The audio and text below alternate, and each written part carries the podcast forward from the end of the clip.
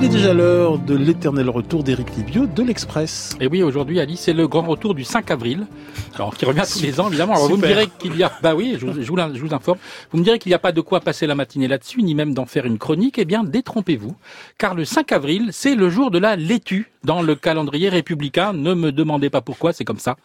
Mais c'est pas forcément idiot, car la question mérite effectivement d'être posée. L'es-tu ou ne l'es-tu pas Comme aurait pu demander Shakespeare s'il avait été agriculteur.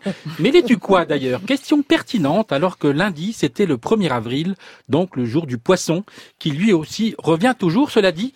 En fait d'éternel retour du poisson d'avril, cette année c'était un retour de bâton pour un jour si souvent amusant, mais qui en ce moment prend de plein fouet le phénomène des fake news, ou des infox en français, au point qu'on a entendu beaucoup de gens dire qu'ils arrêtent le poisson.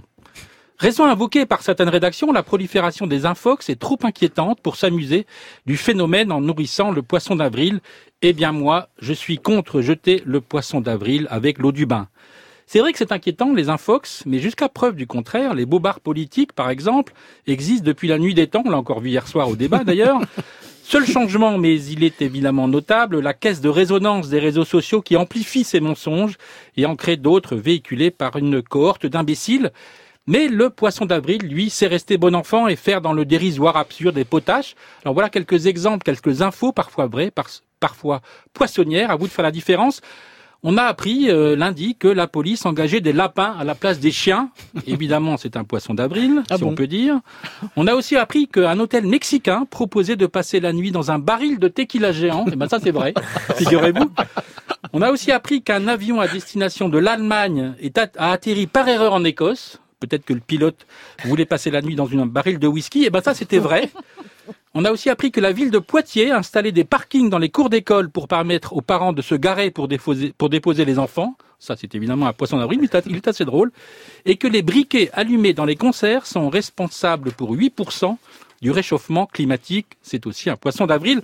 Donc euh, voilà, c'est quand même pas très difficile parce que quoi qu'on dise, les poissons d'avril permettent de faire la part des choses, de savoir que le faux existe, et du coup, ils poussent à se demander si telle info est vraie ou pas. C'est à chacun de faire le boulot. Le poisson d'avril, c'est de la pédagogie.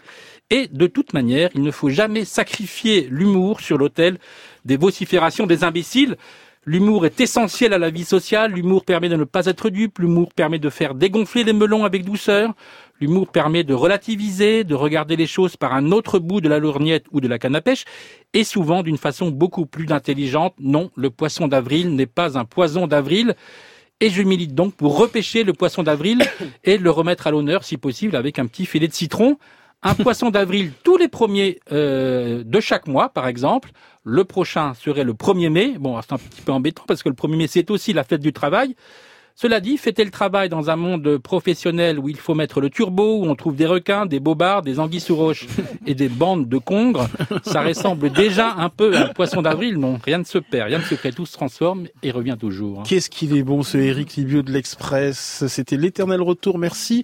Eric